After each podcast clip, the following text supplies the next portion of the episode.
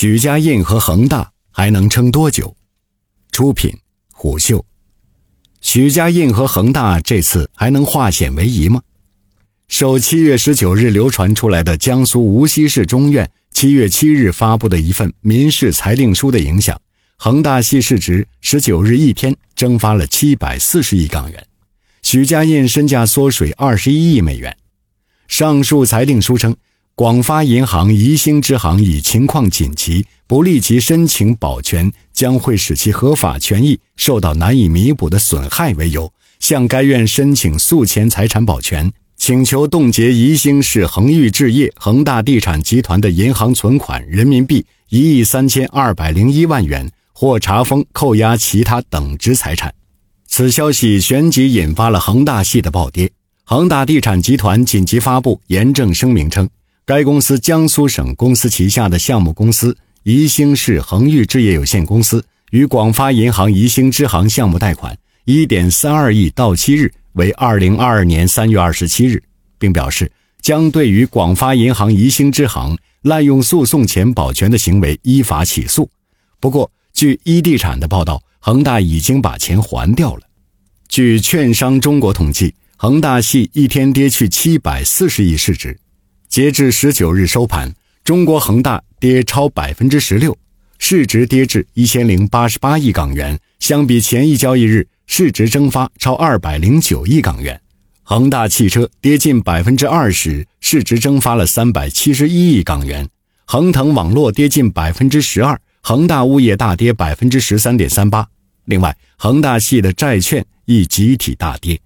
在昨日则延续了这种跌势。截至二十日收盘，中国恒大跌幅为百分之十点二三，盘中一度跌超百分之十五，市值跌破千亿大关，对应市值为九百七十六亿港元，较三月三十一日发布二零二零年业绩时的市值已经跌掉了一半。恒大汽车跌幅为百分之十一点一八，盘中一度跌近百分之二十，对应市值为一千三百九十七亿港元。其市值较三月三十一日的五千五百四十一亿港元市值跌去了四分之三。从三月三十一日恒大发布二零二零年业绩至今，不过才三个多月的光景，中国恒大的市值蒸发了一半，恒大汽车的市值更是蒸发了四千多亿港元。这或许也解释了为什么一个一点三亿的诉前财产保全，就让去年营业额超过五千亿的恒大跌成狗。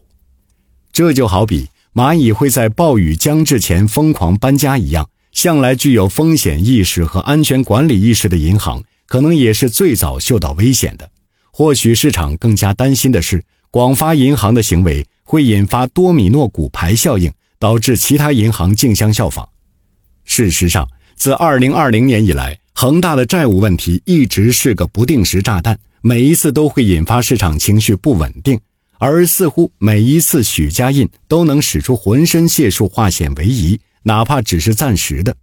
二零二零年九月二十四日，一份名为《恒大集团有限公司关于恳请支持重大资产重组项目的情况报告》文件引发各种猜测，恒大不得不火速辟谣，称相关文件和截图凭空捏造，纯属诽谤，对我公司造成严重的商誉损害。我公司强烈谴责，已向公安机关报案。坚决用法律武器维护公司合法权益。在此前九月十八日的恒大投资者会议上，苏宁方面曾表示，若二零二一年一月恒大地产不能如期在境内重组上市，苏宁计划行使相关条款，要求拿回二百亿元战投金。要知道，此时的苏宁也已陷入债务危机，危如累卵。但许家印总有办法。去年九月二十九日晚，恒大发布公告称，恒大已与一千三百亿战投中的八百六十三亿战投签订补充协议，战投同意转为普通股权长期持有，且股权比例保持不变。剩余的四百三十七亿战投中，恒大已与一百五十五亿战投商谈完毕，正在办理手续；二百八十二亿战投正在商谈中。在流出的一张合影照中。恒大集团董事局主席许家印与苏宁控股董事长张近东、正威国际董事局主席王文银、广田控股董事长叶远熙、安信信托董事长邵明安、嘉裕集团董事长田家玉等全体一千三百亿战略投资者高管出席了签字仪式，一派其乐融融的景象。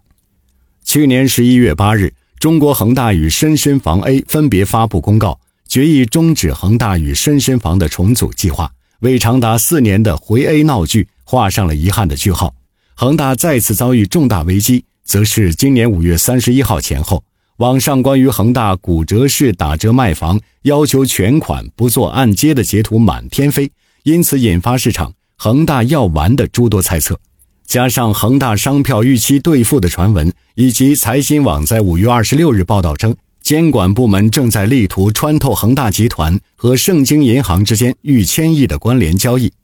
一时间恒大不得不再次。站在了风口浪尖。六月七日，恒大在其官网上进行了一一回应，一句话总结就是“经营一切正常”。成立二十五年来，从未出现借款利息晚付、本金逾期归还的情况。对恶意造谣者，我公司将依法追究法律责任。此前的六月三日，许家印在恒大集团一年一度的战略合作伙伴交流会上表示。今年六月三十日，恒大至少实现一条红线变绿。六月底前，恒大的有息负债有望从去年最高的八千七百四十三亿元降到六千亿元以下。结果六月三十日还真就做到了，恒大宣布其净负债率已降至百分之百以下，并顺利实现了一条红线变绿。三个多月前的三月三十一日，恒大二零二零年业绩发布会上，恒大管理层曾给出一个。降负债时间表和三条红线降档时间表。降负债时间表：二零二一年六月三十日，有息负债降到五千九百亿以下；二零二二年六月三十日，降到四千五百亿以下；二零二三年六月三十日，降到三千五百亿元以下。